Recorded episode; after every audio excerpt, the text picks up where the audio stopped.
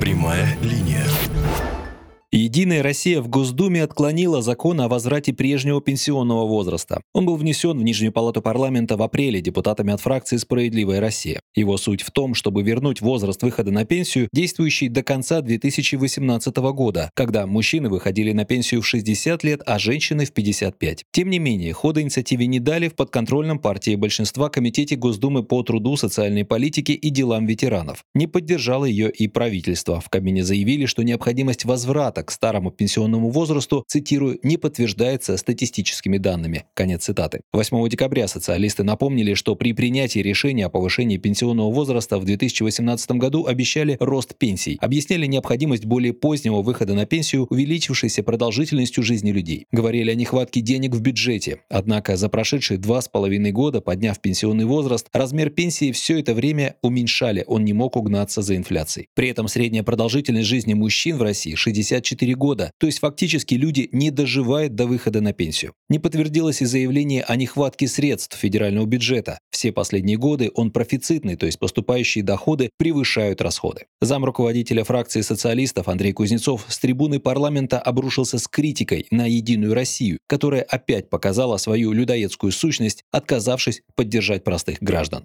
У многих здесь сидящих возникает вопрос, вот зачем они это вносят? Зачем они это все снова рассказывают? Да? Вроде бы борьба прошла, избирательная кампания прошла, и вот что они не успокоятся никак? Вот я хочу ответить за себя, почему я сейчас вышел сюда, на эту трибуну, для того, чтобы еще раз напомнить. Уважаемые коллеги, да, вы получили голоса, конституционное большинство. Да, избирательная кампания состоялась. Да, вы приводили свои аргументы. Но мы здесь присутствуем для того, чтобы вы не почивали на лаврах и не думали, что все хорошо, что все, раз вы получили эти места, значит все, пенсионную реформу все забыли. Значит, все нормально у наших пенсионеров. Вот для чего мы выходим и эти два закона вносим, они вам многом одинаковые. Я считаю, что вот этим давлением мы все равно добьемся того, что вопрос о пенсионной реформе будет возвращен в повестку государства нашего. За два года действительно произошли серьезные изменения. Действительно произошли серьезные изменения. И это не только смертность населения, которая в предпенсионном возрасте увеличилась. Кроме того, мы видим два взаимоисключающих сегодня процесса, вернее, два как бы разнонаправленных. Первое. Сокращается необходимость у государства по разного рода социальным обязательствам. Я сейчас не говорю про пандемию, я говорю в целом, потому что люди умирают. Это раз. И второе, мы видим, что доходы-то растут у государства. И кубышка увеличивается и складируется. Каждый год мы видим триллион на остатках счетов по концу года, не истраченных. А по профициту, который мы обсуждали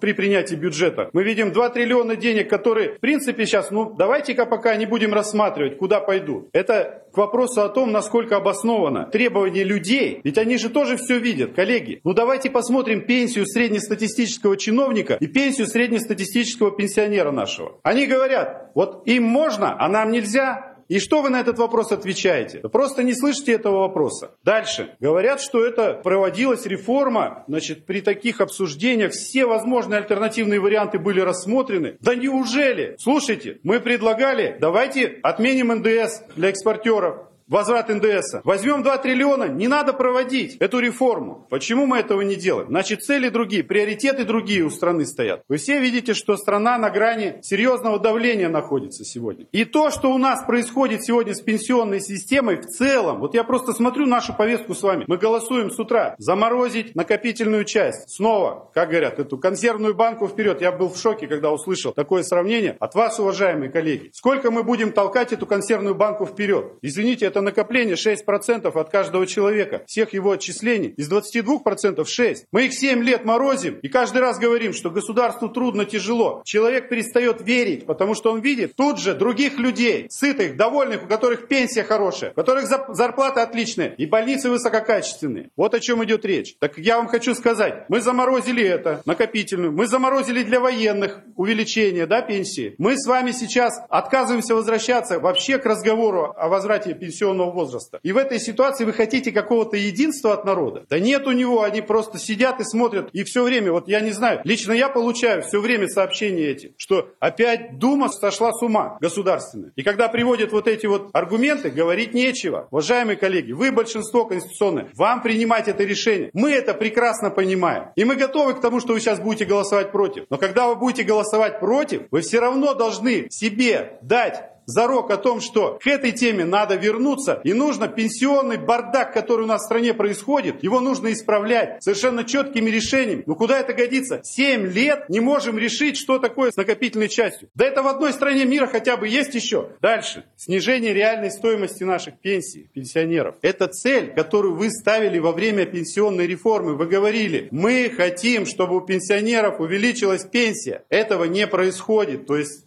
Реформа не достигла своей цели, но при этом вы ударили 13 миллионов человек, которые не доживут до пенсии. Вы их просто ударили на отмаш и выкинули за борт. Ради чего? Ради того, что сегодня пенсия снижается в реальном выражении. Ну давайте сопоставлять цели, задачи, которые мы выполняем, и реальные их исполнение. Нельзя важные вопросы задвигать, потому что крышечка, она кипит, кипит, а потом слетать начинает. Уважаемые коллеги, хочу, чтобы вы сопоставили несколько вещей. Первое. Минимальный размер оплаты труда. По нему идет бойня сегодня. Вы говорите, достаточно. Средняя пенсия. Вы говорите, достаточно. Дальше. Пенсионный возраст. Вы говорите, продлевать. Сколько можно ухудшать положение наших граждан? Давайте сделаем что-то для того, чтобы улучшить. Спасибо. Но даже столь яркая речь не произвела впечатления на функционеров «Единой России» и правительства, к которым обращался Андрей Кузнецов. А после того, как Дума большинством голосов партии власти отклонила отказ от повышения пенсионного возраста, предложенный «Справедливой России», социалисты заявили, что не отступят и вновь внесут соответствующий проект закона на рассмотрение российского парламента. А пока «Справедливоросы» направили в правительство законопроект о выплате пенсионерам дополнительной предновогодней пенсии. В этом же законопроекте депутаты партии «Справедливая Россия за правду» предлагает пенсионерам 70 лет в два раза увеличить фиксированную выплату к страховой пенсии по старости. В 2021 году ее размер составляет всего лишь 6044 рубля, а в СР предлагают ее повысить до 12 088 рублей. Напомним, сейчас такую доплату получают граждане, достигшие 80-летнего возраста. Это была прямая линия и я, Олег Александров. Мы рассказываем то, что действительно для многих важно. До встречи. Прямая линия.